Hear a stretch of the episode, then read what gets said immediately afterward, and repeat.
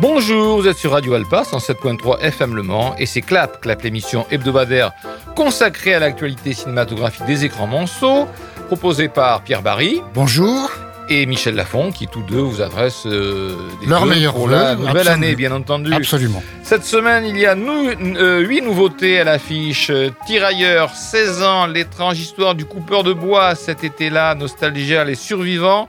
Venez voir. Et enfin, professeur Yamamoto part à la retraite. Euh, pour ce qui est de la programmation musicale, eh bien, je suis allé picorer dans plusieurs films et on va commencer euh, par un titre que l'on entend dans Nostalgia. C'est Lady Greengrass, c'est le groupe Tangerine Dreams qui a connu son heure de gloire. Ça va vous surprendre si vous êtes un spécial de Tangerine Dreams parce qu'ils sont plutôt habitués, enfin ils ont fait leur... Euh, leur carrière sur de la musique ultra planante, qui est un petit peu euh, passée de mode aujourd'hui, mais celle-là, ce titre, eh bien, ça s'appelle Lady Greengrass, et c'est pas du tout de la musique planante, c'est du, du, du, rock pop euh, très très classique, voilà. C'est sur Radio Alpa 107.3 FM Le Mans.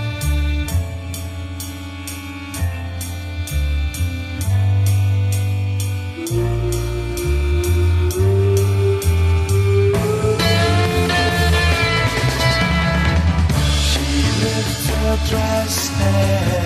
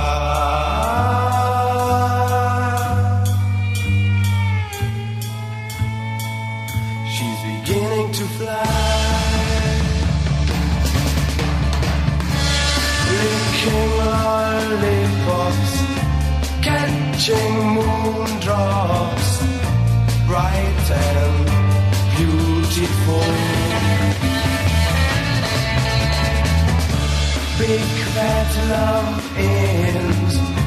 Groovy free ends for ladies. Green grass. But the truth and tangerine. But the sky is suddenly green. Her eyes reveal her state of mind. She's beginning to fly.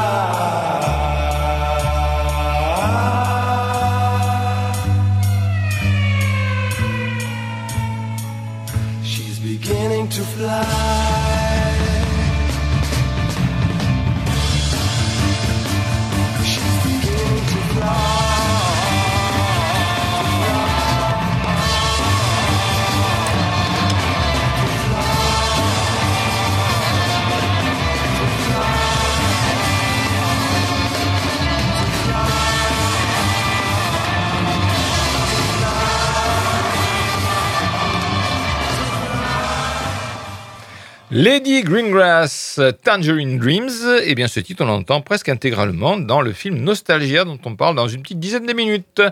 Nous commençons notre semaine cinématographique avec Tirailleurs. Tirailleurs, ce film vous est proposé au Méga CGR et au Pâté Quinconce. C'est un film réalisé par Mathieu Vadepied. Il est directeur photo au départ et puis réalisateur scénariste. Il est né en 63. En 95, il avait réalisé un documentaire qui s'appelait Jospin c'est clair. Bon, ça c'est clair, hein, c'est sur Jospin bien sûr. Co-réalisé avec François Mais oui. En 2014, il avait réalisé La vie en grand et puis il a à son actif euh, des séries comme euh, la série En thérapie sur Arte, euh, des épisodes de cette série-là. Et un ou deux courts-métrages également. Tirailleurs, ça dure 1h40. 1917, Bakary Diallo s'enrôle dans l'armée française pour rejoindre Tierno, son fils de 17 ans qui a été recruté de force. Envoyés sur le front, père et fils vont devoir affronter la guerre ensemble. Galvanisé par la fougue de son officier qui veut le conduire au cœur de la bataille, Tierno va s'affranchir et apprendre à devenir un homme, tandis que Bakary va tout faire pour l'arracher au combat et le ramener sain et sauf. Euh, une revue de presse très très partagée. Caroline Vier dans 20 minutes parle d'un film puissant. Le Parisien parle d'un film humaniste mais humble qui cherche à montrer, pas à démontrer. Gilles Kerdreux dans Ouest France parle du bon cinéma utile. Télé 7 jours, Julien Barcillon, c'est moins une fresque historique que la peinture intime à hauteur d'homme de l'absurdité de la guerre que nous offre l'odyssée héroïque de ce père, servi par l'interprétation puissante d'Omar Sy dans son rôle le plus émouvant. Mathieu Victor Puchebet dans Écran large. S'il est un peu trop sage pour être vraiment impressionnant et trop mécanique pour être bouleversant, Tirailleurs reste un regard essentiel sur l'histoire, avec un grand H, un film à la technicité indéniable et l'un des plus beaux rôles d'Omar Sy. Thierry Chaise dans Première, certes l'ambition pédagogique qui sous-tend un tel projet prend parfois le pas sur le cinéma, mais sans abîmer sa puissance émotionnelle, juste car jamais forcée. Didier Perron Libération, édifiant sur l'utilisation massive de soldats africains pendant la Première Guerre mondiale, le long métrage avec Omar Sy s'essouffle comme écrasé par les enjeux mis en scène. Éric Lohoff, Le Figaro, le film euh, présenté au dernier festival de Cannes en ouverture de la section Un certain regard est donc plein d'humanité. On aurait préféré qu'il soit bourré de talent. Nos tirailleurs meurent au champ d'honneur pour la deuxième fois. Rompé. Oui, c'est sévère, c'est Eric. Donc, le film est proposé par le Pathé Quinconce et le méga CGR. Alors, il y a déjà eu beaucoup de films hein, sur la guerre de 14-18 qui inspirent beaucoup les cinéastes. L'originalité de celui-ci, c'est d'aborder le conflit à travers le regard des tirailleurs africains, dits sénégalais, mais ils sont ici venus de toute l'Afrique française. Et plus particulièrement ici, celui d'un père, Bakary, et de son fils Tierno. Alors ce dernier, Tierno donc, euh, raflé de force par l'armée française pour partir euh, sur le front, en métropole, eh bien, son père décide de s'engager afin de tenter de le protéger, mais bien entendu sans révéler aux autorités son lien de parenté, afin d'être tous deux dans la même unité, ce qui n'aurait pas été possible. Euh, les règlements de l'armée française empêchant que dans la même unité se trouvent des gens de la même famille. Et c'est ainsi qu'ils se retrouvent donc sur le champ de bataille, dans les tranchées, à mener la vie euh, qui est celle des poilus euh, de la guerre de 14-18. Le film propose donc le regard de ces tirailleurs sur la guerre.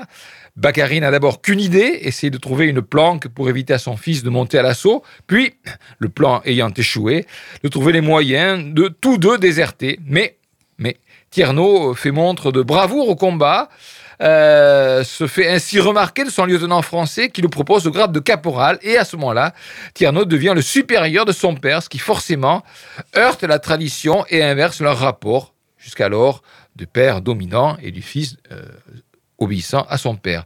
Un film sobre dans sa facture, avec quand même quelques scènes de bataille d'ampleur, mais qui prend parfaitement euh, euh, en compte l'atmosphère de la guerre, de tranchées, euh, la boucherie des combats, mais aussi la fraternité des hommes, leur courage.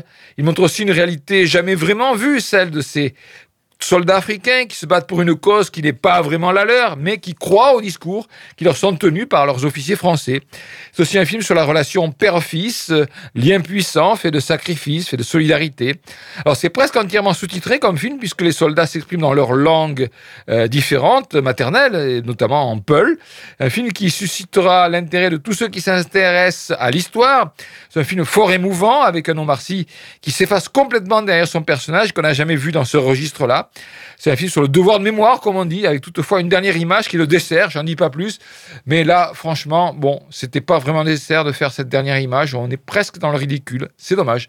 Tirailleurs, c'est un film proposé par le méga CGR et le pâté quinconce.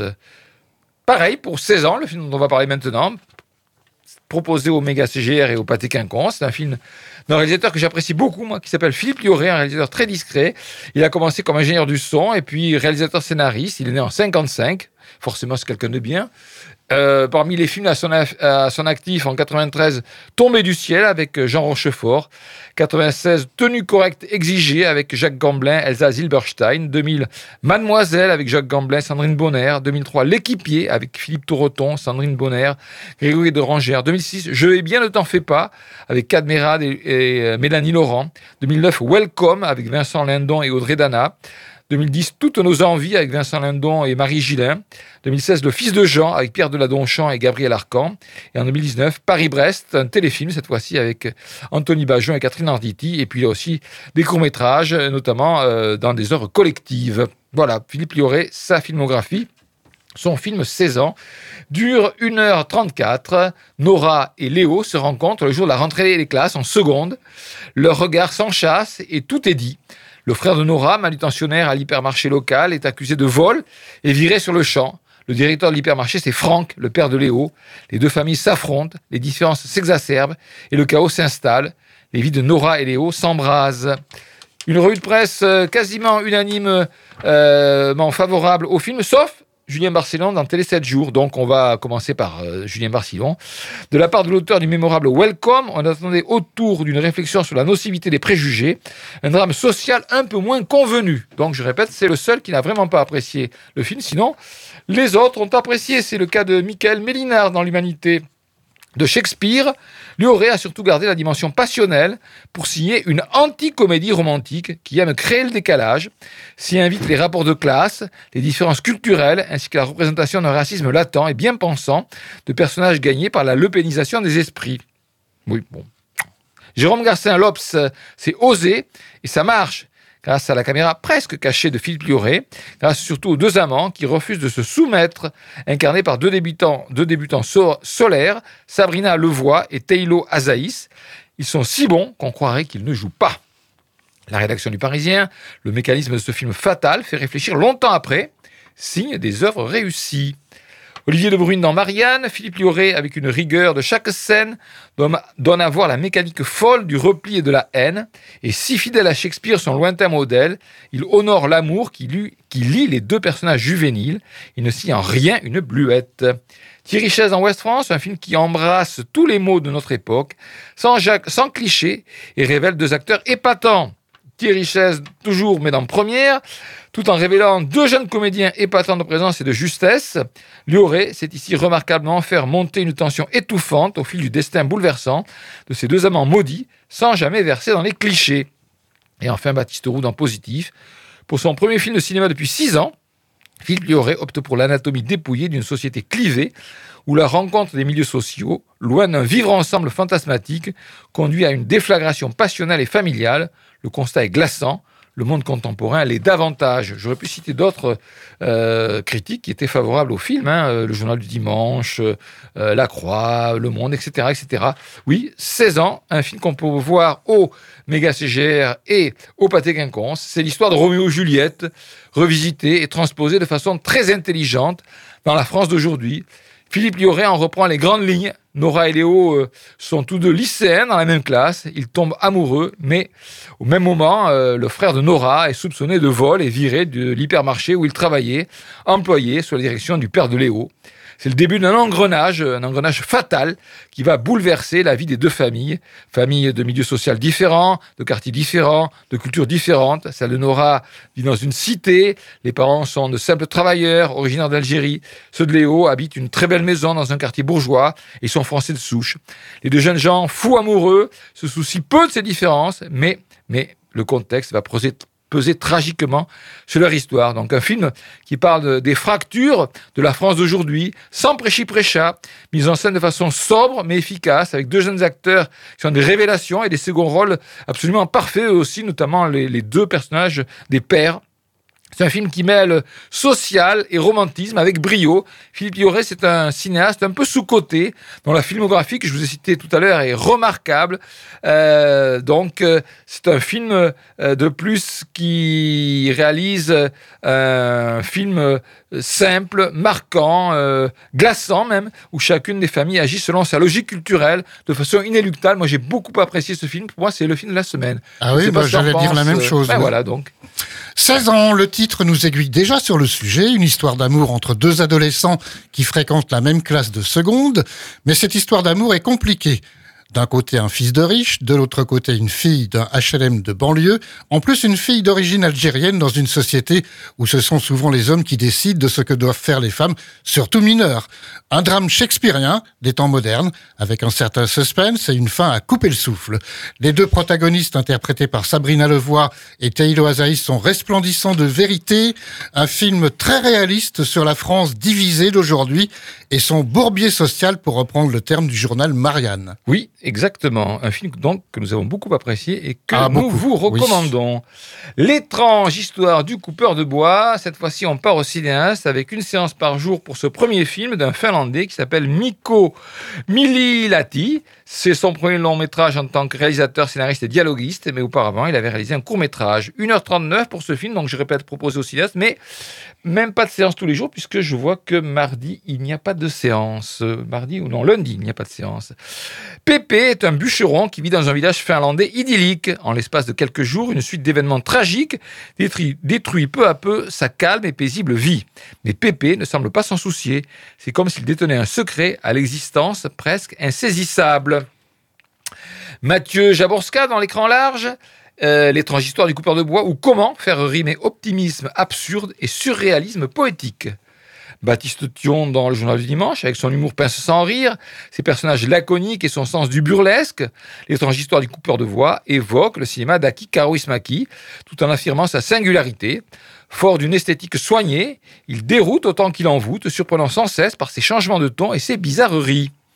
Frédéric Mercier dans la revue Positif. Aussi étrange soit-elle, l'expérience s'avère une réussite totale et annonce la naissance d'un grand cinéaste. Jean-François Roger dans Le Monde, la gravité presque abstraite des dialogues se heurte parfois à un prosaïsme des lieux et des personnages décrits. Sylvestre Picard en première, ce n'est pas si mal au fond, mais quand même un poil trop pompeux pour convaincre. Camille Nevers Libération, le comte finlandais dépoli et modeste ne parvient jamais vraiment à faire de l'hébétude placide de son héros, de son stoïcisme bené, une comédie plus décapante que cela, s'en tenant à un monocorde pastel sur fond polaire. Je n'ai pas vu, je n'ai pas du tout même eu envie de voir. Bah moi aussi. Voilà, je vais peut-être le voir. Oui. L'étrange histoire du coupeur de bois, c'est proposé par les cinéastes. Voilà. Et eh bien là, on va probablement euh, proposer une première dans Radio Alpa, puisque nous allons écouter Claude François. Ah ben non, j'en passe dans les années 60. Ah bon, des années 60, oui. Très bien, et donc c'est un titre que l'on entend à la fin du film cet été-là, c'est le fameux Magnolia Forever, et c'est sur Radio Alpa, 107.3 FM Le Mans, vous allez l'entendre en entier.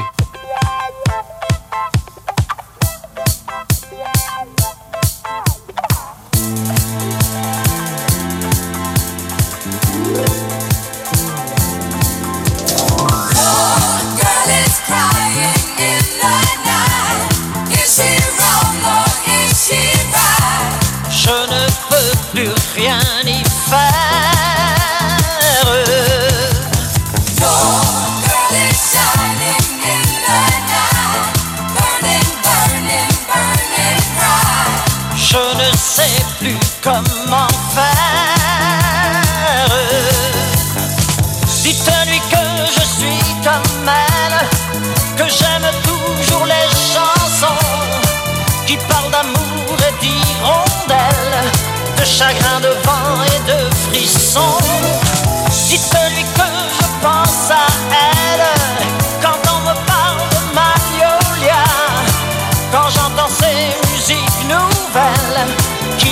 Non,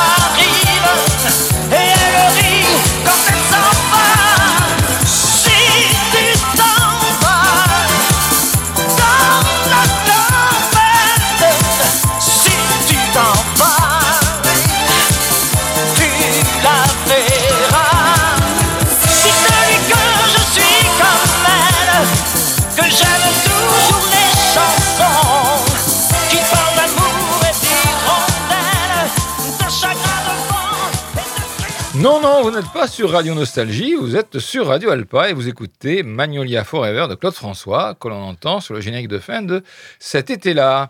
Et moi, j'étais un grand, grand fan de Claude François. Moi, je Là, on est dans les années scène. 70. là. Oui, c'est la fin de sa carrière, Oui. c'est son dernier titre, je crois, avec Euh, pas tout à fait. Oui, Alexandrie, c'est le dernier. c'est oui. ça. Mm. Bien. Est-ce que, oui, je crois que Magnolia Forever, c'est aussi les paroles d'Étienne Rodagil, comme Alexandre et Alexandra?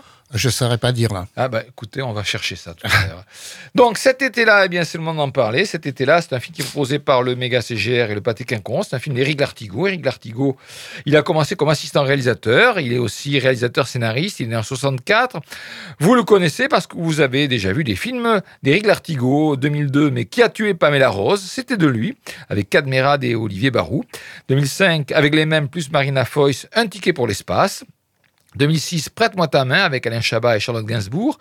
2010, L'homme qui voulait vivre sa vie avec Romain Duris et Marina Foïs.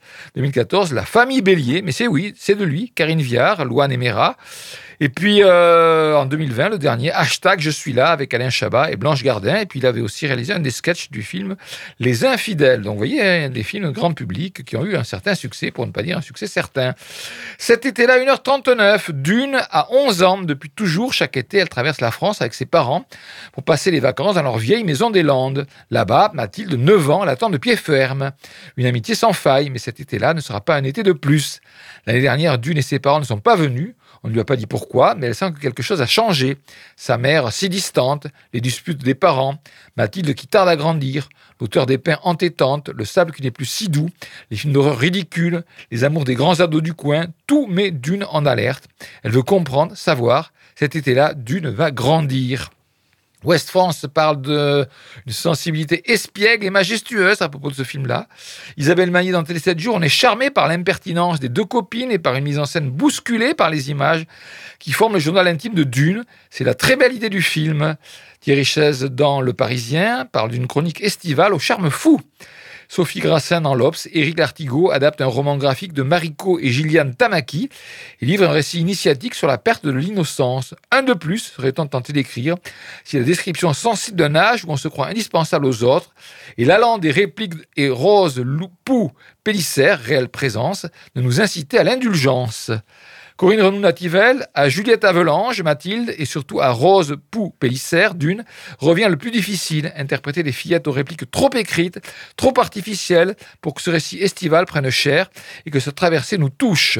Et enfin, Bernard Génin dans la revue Positif. À l'écran, le vrai sujet est à peine effleuré, noyé dans une foule de petits riens qui font trouver le temps long. Éric Lartigot n'a pas trop trouvé le punch de sa famille Bélier. Ben, je suis un petit peu d'accord avec euh, cette dernière critique. Euh, c'est une comédie dramatique, euh, matinée de chronique familiale aux enjeux vraiment minuscules. C'est l'histoire de Dune, c'est une petite fille, peu avant l'entrée dans l'adolescence, elle a 11 ans. Cet été-là, elle revient après deux ans d'absence, à savoir pourquoi elle n'est pas venue l'an dernier. Elle revient donc en vacances dans la maison de campagne de ses parents, dans les Landes. Elle y retrouve sa copine toujours Mathilde, avec qui elle fait les 400 coups, et elle parle de tout et de rien. Elle retrouve aussi ses voisins, puis elle euh, va sur la plage et là, elle voit un petit peu les ados plus vieux qu'elle aussi. Elle s'intéresse à leur histoire. Alors d'une, eh bien, elle filme tout ça, tout avec son caméscope. Les disputes de ses parents dont elle sent bien qu'ils ne sont plus tout à fait comme avant. Les discussions des plus grands sans toujours tout, ça, tout saisir de ce qui se dit. C'est une histoire certes sensible, mais totalement anecdotique qui touchera peut-être celles qui ont été les petites filles confrontées à ce genre de situation on ne comprend pas tout à fait ce qui se passe, mais on a l'impression que c'est quand même plus ou moins grave.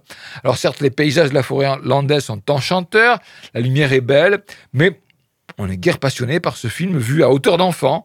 C'est un énième récit d'apprentissage qui n'apporte pas grand-chose au genre, même si les deux copines sont parfaites, naturelles dans leur complicité et leur chamaillerie. Globalement, c'est quand même très longué pour si peu d'enjeux. Je Ah, crois moi, que euh, Pierre est un peu plus indulgent quand même. J'ai beaucoup aimé. Ah, moi. mais tant mieux, tant mieux. Deux tranches d'âge en fait euh, que j'ai vues dans la même semaine. Tout à l'heure les ados, maintenant euh, les fillettes euh, en préadolescence. Cet été-là, c'est un film justement sur la préadolescence avec ses insouciances, mais aussi sur l'évolution de cette jeunesse féminine contemporaine qui parle des adultes, de l'amour et même de sexualité. Les deux fillettes parlent vite, trop vite parfois Oui, peut-être, oui. si bien que j'ai du mal à parfois à capter tout l'humour qui émane de leur dialogue. Ah ben ça me rassure parce que j'avais un Oui, oui, mais de- c'est vrai, des fois, ça m'a Bon, échappé. Hein. En tout cas, c'est la fin de l'innocence puérile qui se dégage ici à l'aube de l'adolescence. Les jeunes actrices Rose Poupélisser et Juliette Avelange, Dune et Mathilde dans le film, font bien passer le message de l'angoisse vis-à-vis des parents qui ne s'entendent plus et des premiers émois amoureux à travers le personnage de Dune qui est un petit peu amoureuse d'un garçon qui a 10 ans de plus que lui, plus qu'elle. Cet été-là, un petit bijou de sensibilité, nous dit le magazine Première. Ben, moi, j'acquiesce, j'emboîte le pas. Post-scriptum, pour finir, ce film est tiré du roman du même titre paru en 2011 et qui avait obtenu le prix Maison de la Presse. Bien, et ben donc nous ne sommes pas d'accord, c'est pas fréquent, mais ça peut arriver. Ça arrive. Cet été-là, c'est proposé par le Méga CGR et par le Pâté Quinconce. Nostalgia, par contre, c'est proposé uniquement par les cinéastes avec euh, une ou deux séances par jour, plutôt deux séances par jour, puisque c'était jeudi qu'il n'y avait qu'une. C'est un film de Mario Martone, réalisateur et scénariste italien né en 59. Il a à son actif pas mal de films inédits, des courts-métrages, et puis euh, depuis euh, 1995, ces films ont été souvent distribués, pas forcément tous, mais enfin, je vous cite 95, L'amour meurtri. 98, Teatro di Guerra. 2003, L'odeur du sang, avec pourtant Fanny Ardant et Michele Placido, qui n'a pas été distribué. 2014, I Giovane Favoloso. Et 2018, euh, Capri Révolution. Voilà, Mario Martone. Son film s'appelle Nostalgia et dure presque 2 heures, 1h57. Après 40 ans d'absence, Felice retourne dans sa ville natale, Naples. Il redécouvre les lieux, les codes de la ville et un passé qui le ronge. La revue positive, Jean-Dominique Nutens. Nostalgia, qui balade son romanesque dans la ville parthénopéenne, ça c'est pour faire savant, pour dire Naples. hein. C'était l'ancien nom parthénopée à l'époque grecque. Est une nouvelle preuve de la créativité sans cesse renouvelée d'un des meilleurs cinéastes italiens en activité. Louis Guichard dans Télérama parle d'un film envoûtant aux résonances mystiques. François Forestier dans l'Obs, de cette sourde menace, de ce désir de raconter, n'est un film unique, fragile et impalpable. La rédaction du Parisien, un drame puissant à l'atmosphère dense et envoûtante, interprété par l'impérial Pier Francesco Favino, qui jouait le premier rôle dans Le Traître de Marco Bellocchio. Adrien Gombeau, Les Échos. Marion Marton nous plonge, dans, un labyrinthe, un labyrinthe napolitain, pour un film mafia atypique, une errance qui traîne parfois la patte, mais parvient à imposer son climat hanté. Lélo Jimmy Battista dans Libération, beau, souvent, pas mal poussif aussi, hélas, voire franchement balourd. Nostalgia réussit toutefois à taper terriblement juste lorsqu'il aborde son sujet central, qui est moins la nostalgie que le déracinement. Bruno de Ruisseau les a occupés, la force d'être allusif et d'amasser les madeleines de Proust, la mise en scène en devient lassante. Le portrait impressionniste de la vie de l'enfance de Felice se contourne à une élégante caresse qui reste en surface. Yannick Voli dans Paris Match. La première demi-heure est intrigante, hélas, ses secrets sont vite divulgués, et la structure du film devient très répétitive, une promenade, un souvenir, une confession. Voilà, ça s'appelle Nostalgia, c'est proposé par les cinéastes avec deux séances par jour. Donc Felice, euh, frappé en quelque sorte par la nostalgie, éprouve le besoin de retrouver à Naples sa ville natale 40 ans après son départ. Il y retrouve sa vieille mère, son quartier, la Sanita, et se remémore son passé de petit voyou quand il était adolescent. Il se remémore aussi les circonstances tragiques qui l'ont amené à quitter la ville et que l'on découvre au fur et à mesure du film. Rien ne semble avoir changé dans ce quartier populaire, soumis à la double influence de la Camorra, dont le chef local Oreste était l'ami d'enfance de Felice, avec qui il a fait les 400 coups et commis ses premiers délits. Et l'autre influence est celle du prêtre de la paroisse, un humaniste de combat qui essaie d'arracher les jeunes du coin à l'emprise de la mafia locale. C'est un film avec quelques ellipses de temps parfois abruptes, quelques flashbacks pour se rappeler du passé, donc des 40 ans euh, de l'époque de l'adolescence la, de, de Felice. Une atmosphère parfaitement saisie de ce quartier de la Sanita, au service d'une histoire personnelle, celle d'un homme qui veut renouer avec le passé, mais dont personne, semble-t-il, ne souhaite qu'il revienne s'installer en ces lieux. Pas totalement convaincant dans sa façon de mener son récit, un film empreint d'une certaine mélancolie qui prend beaucoup, beaucoup son temps, qui s'éparpille un peu trop à mon goût, mais dont l'intérêt majeur est de montrer cette double influence sur la population du quartier. À ce titre, si celle de Luigi, le prêtre, est parfaitement évoquée, celle d'Oreste, le chef camoriste, semble plus nébuleuse. On a quand même du mal à saisir comment ce type qui semble vivre traqué, solitaire, arrive à maintenir son influence sur ses sicaires. Bon, je ne sais pas.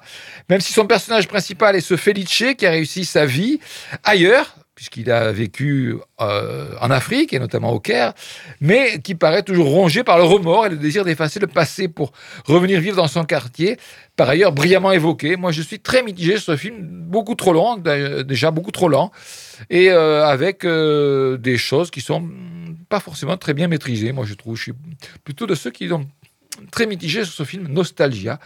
Dans Nostalgia, eh bien, on va écouter un autre titre que euh, Lady Greengrass. On va écouter un titre d'un chanteur, je ne sais pas, Keiroki, et ça s'appelle Ya Abiad, Ya Eswed. C'est de la musique euh, arabe euh, d'aujourd'hui, et c'est proposé par Radio Alpa 107.3 FM Le Mans.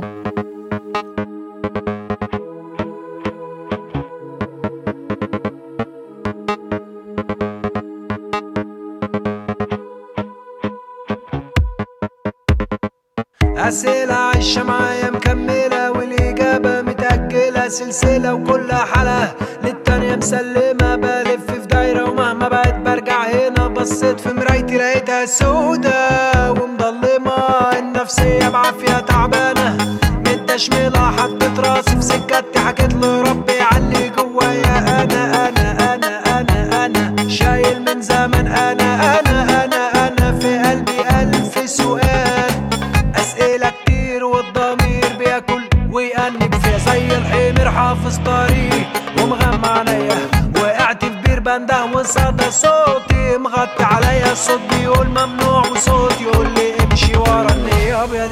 قصة حياتي وكل حكاياتي.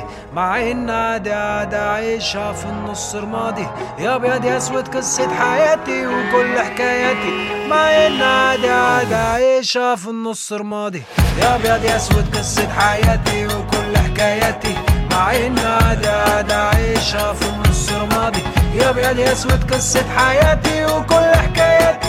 مع ان عادي عادي عايشها في النص رمادي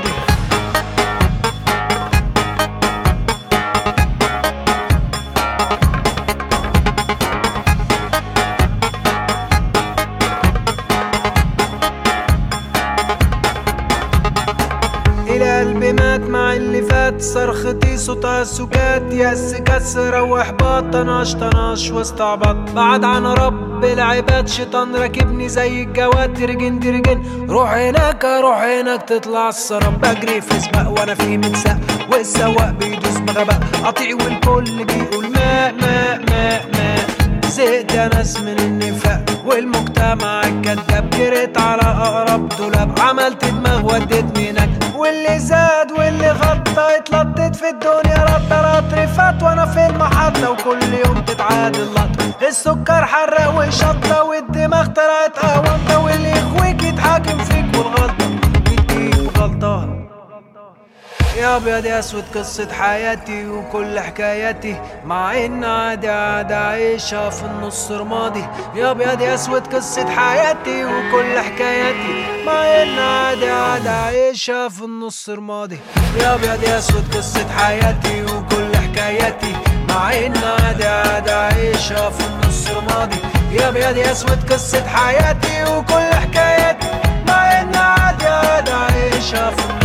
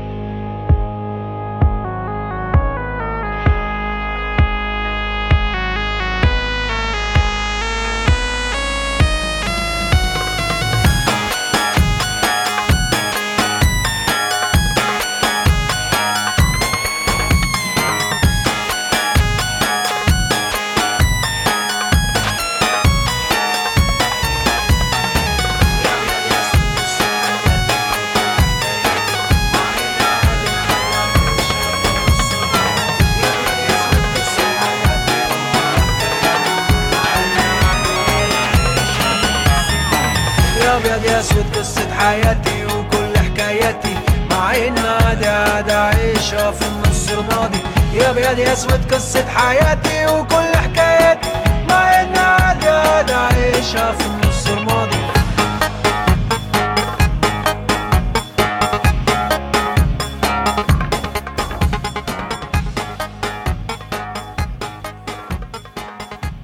Ya Abiad, Ya Eswed, Keiroki, vous voyez qu'on est très éclectique hein, dans euh, Clap pour la musique. Ben oui, mais c'est en fonction des films. Ça, on l'entend dans le film euh, Nostalgia. Les Survivants, Les Survivants, c'est un film de Guillaume Renusson, réalisateur et scénariste. C'est son premier long métrage. Je crois bien que ce garçon est manceau ou d'origine mancelle.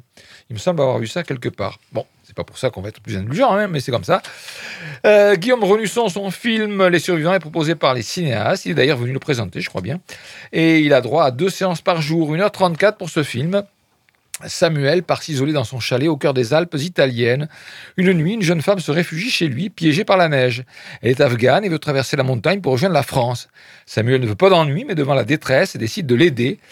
Il est alors loin de se douter qu'au-delà de l'hostilité de la nature, c'est celle des hommes qu'ils devront, ah, qu'ils devront affronter. Caroline Vier dans 20 dans 20 minutes, cet excellent thriller constitue une bonne surprise pour son intelligence et son dynamisme.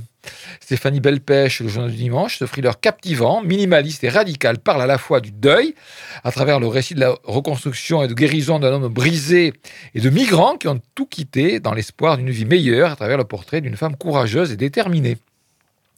Le Parisien, ce film social évite tous les écueils du genre en se concentrant sur la traque pour l'une, le deuil pour l'autre, le choc de leurs, isolements, oui, et une entraide physique et psychologique possible entre eux, seuls contre tous. Gilles Cardreau dans West, dans France parle d'un film puissant et captivant. Étienne Saurin dans Le Figaro, pas très original, mais pas mal fait. Fabien Baumann dans Positif, le débutant dans le long métrage Guillaume Renusson, c'est filmer les êtres et les paysages. Dommage qu'il ait aussi voulu enclencher un film d'action. Les survivants, c'est proposé par les cinéastes.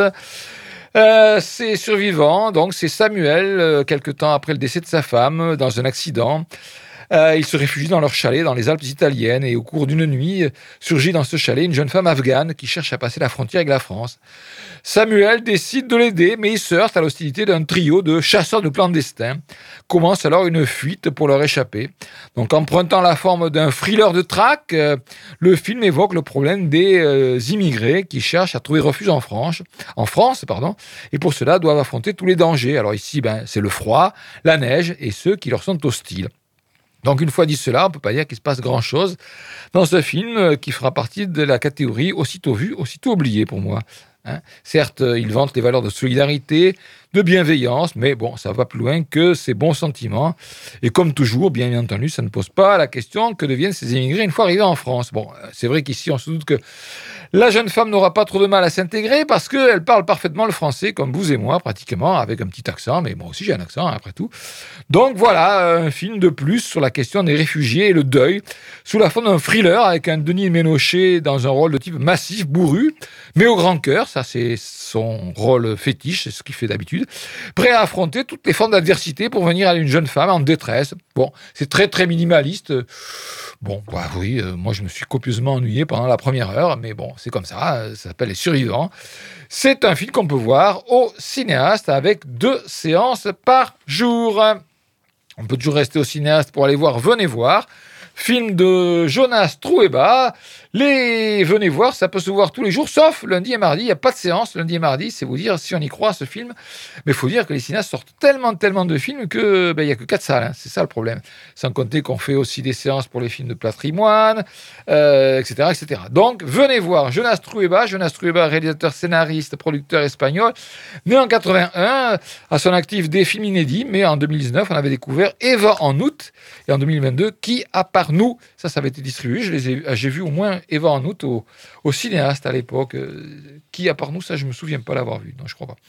Venez voir Jonas Trueba, ça dure 1h04. 1h04, et oui, c'est rare les films d'aujourd'hui qui durent 1h04. Une nuit d'hiver à Madrid, deux couples d'amis se retrouvent après s'être perdus de vue. Susanna et Dany rayonnent depuis leur installation en banlieue et annoncent l'arrivée prochaine d'un bébé. La nouvelle perturbe Elena et Guillermo qui ont fait d'autres choix de vie. Pourtant, au printemps, ils décident, ils se décident à venir voir. Ludovic Béot dans Les Inrecuptibles, ici plus que jamais, ce cinéma se part d'un double fond. Sous ses airs ensoleillés et légers, Venez voir s'interroge par le biais d'un va-et-vient entre un couple à la ville et l'autre à la campagne sur ce qui constitue une existence. Jacques Maurice dans Télérama, même le sentiment mélancolique d'un amour manqué qui émerge ici et là et se confond avec le rire. Dans le genre mineur, Venez voir est un grand film. Céline Rouden dans La Croix, le résultat pourrait sembler nombriliste et vaguement un télo si Jonas Trueba, grâce à une mise en scène d'une grande douceur et fluidité, n'y apportait cette touche qui faisait le charme de ses précédents films. Yannick Vely dans Paris Match, court, un peu plus d'une heure, à la fois charmant et légèrement insignifiant, c'est le jeu de ses chroniques comme pris sur le vif. Venez voir, confirme le talent du cinéaste pour capter la mélancolie, la mélancolie qui naît dans le, dans le regard de sa muse, la sublime Itsaso Arana.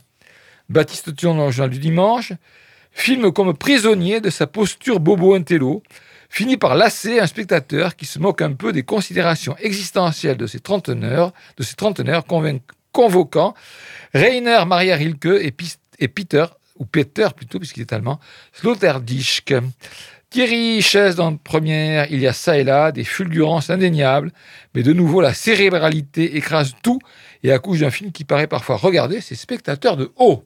Bah, j'aurais pu aller voir, euh, vu la longueur euh, 1h04, venez voir, mais le problème c'est qu'il n'y avait qu'une séance par jour et je n'ai pas pu la caser, cette séance. Voilà, donc c'est au cinéaste, une séance par jour et encore, ni lundi ni mardi prochain. Toujours pour en terminer au cinéaste, euh, eh ben non, finalement, le professeur Yamamoto, je vois pas, euh, il était annoncé, mais puis finalement, il n'y est pas au cinéaste, donc ça fait partie de ces films qui sont annoncés. Et ah si, si, le voilà, mais si, je dis n'importe quoi. Professeur Yamamoto part à la retraite, c'est un film qui est proposé donc par les cinéastes avec une séance par jour, une seule séance par jour pour ce film qui dure quand même 1h59, donc disons 2 heures.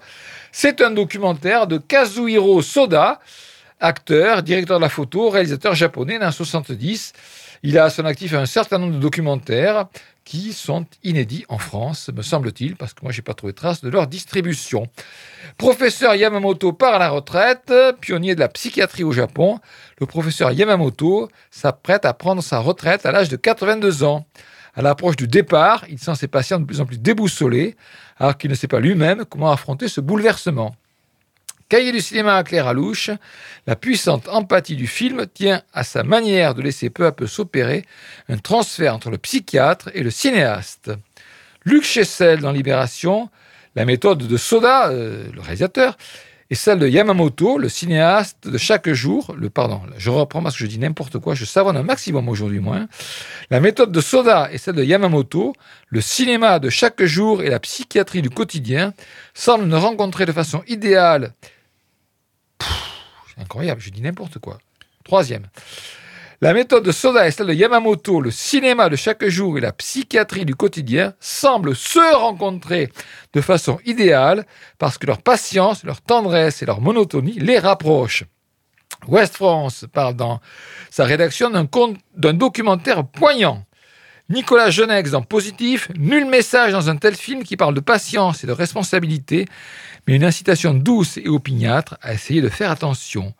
Et Virginie Félix dans Télérama, prendre soin des vivants, mais aussi des morts, voilà le moteur d'un étonnant personnage dont l'altruisme et l'abnégation souriante confèrent à ce beau portrait une portée universelle. Alors j'avoue que je suis pas un grand fan des documentaires, donc euh, deux heures de documentaire professeur Yamamoto à part à la retraite, je n'ai pas eu du tout envie de le voir. Moi non plus. Mais on peut aller le voir, ce film, au euh, cinéaste, avec une séance par jour. Et en plus, c'est des séances qui ont lieu euh, en après-midi. Donc, euh, voilà, 16h, 15h45, 17h30. Professeur Yamamoto part à la retraite. Voilà. Dernière plage musicale. Tash Sultana. Jungle, ce titre, on l'entend À la à fin la de fin 16 de ans. 16 ans. Oui. Et là, c'est sur Radio Alpa, 107.3 FM Le Mans. Tash Sultana, Jungle sur Radio Alpa.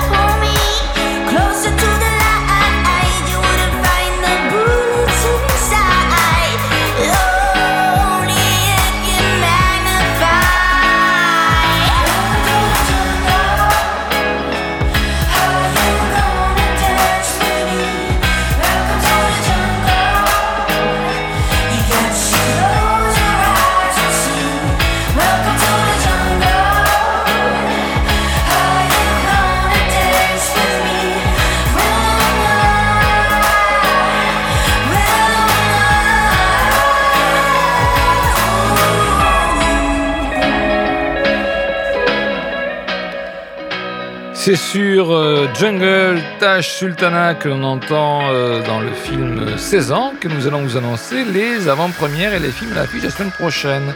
Commençons pour les avant-premières. Si vous nous écoutez en direct, eh bien ce soir au Pâté Quinconce, euh, la réalisatrice Marie Cassim, mention char, vient proposer son film Divertimento à 20h. Peut-être qu'il est prudent de retenir sa place, je ne sais pas. 20h, donc avant-première ce soir au Pâté Quinconce pour Divertimento. Un film sortira fin janvier. Sinon, euh, après, vous pourrez peut-être enchaîner avec un film d'horreur au cinéaste. Non, pas au cinéaste, au Pâté Quinconce, excusez-moi, au Pâté Quinconce. L'emprise du démon, oui, l'emprise du démon, ça sera à 22h. Et puis sinon, dimanche, au Méga CGR, La guerre des Lulus, à dimanche à 13h30, un film qui sortira un peu plus tard, euh, je crois, euh, le 18 janvier, c'est ça. Et puis au cinéaste, mardi soir à 20h, Retour à Séoul, l'avant-première de ce film franco-coréen, euh, on peut dire, puisque le réalisateur est d'origine coréenne, mais euh, vit en France aujourd'hui. Sinon, signalons quand même au cinéaste euh, l'ouverture d'un cycle d'un réalisateur totalement inconnu indien, Mani Kaul, ou Kaul, je ne sais pas comment on doit dire. Euh, jamais ces films n'avaient été distribués en France, et puis d'un seul coup, l'en semelle est distribué. Donc c'est euh, un cycle qui commence à partir de mardi soir. Et puis aussi un, dans le cadre du cinéma patrimoine, un film de Paul Newman, oui, le premier qu'il avait réalisé, parce que Paul Newman a réalisé des films de l'influence des rayons gamma sur le comportement des marguerites. Les films à l'affiche la semaine prochaine, eh bien, il y aura Les Cyclades de Marc Fitoussi avec Laure Calamy, Olivia Cotte, Les Rascals de Jimmy Laporal Trésor, Les Menchita de Emanuele Crialese avec Penelope Cruz, L'Envol de Pietro Marcello, ça sera au cinéaste, Euh, La Ligne, ça sera au cinéaste aussi, euh, De Humani Corporis, un documentaire au cinéaste que je n'irai pas voir, 1h58 sur euh, euh, bah, le corps humain à l'intérieur, je crois, hein, des choses comme ça. hein. Et puis Rewind and Play, documentaire d'une heure cinq sur je ne sais plus quel, quel jazzman fort connu. Il y aura aussi Natural Light au cinéaste, encore une fois de plus, 3 et 3, 6 films nouveaux au cinéaste. Bon, je pense qu'il y aura une séance de temps en temps pour certains de ces films. Et puis donc, L'Emprise du démon, si vous ne la voyez pas ce soir à 22h au pâté, eh bien, vous pourrez la voir toute la semaine, certainement euh, au Méga CGR et au pâté Quinconce. Voilà, eh bien, sur ces bonnes paroles, nous, on va vous souhaiter une excellente semaine cinématographique, tout en vous recommandant alors Je voudrais euh, au cinéaste annoncer la rétrospective de, du réalisateur taïwanais Wu Xiaoxian. Ah oui, il y a ça aussi. qui va commencer à partir de jeudi, un film par semaine pendant huit semaines jusqu'à début mars. Donc, Oui. Alors, bon, Pierre, tu recommandes cet été-là? Euh, cet été-là et 16 ans à égalité. 16 ans, moi je recommande absolument 16 ans et éventuellement euh, un, petit peu en dessous quand même, tirailleur. Voilà, eh bien euh, nous allons nous quitter là-dessus et nous nous retrouverons la semaine prochaine sur Radio Alpa 107.3 FM Le Mans pour euh, Clap. Voilà. Au revoir. À la semaine prochaine.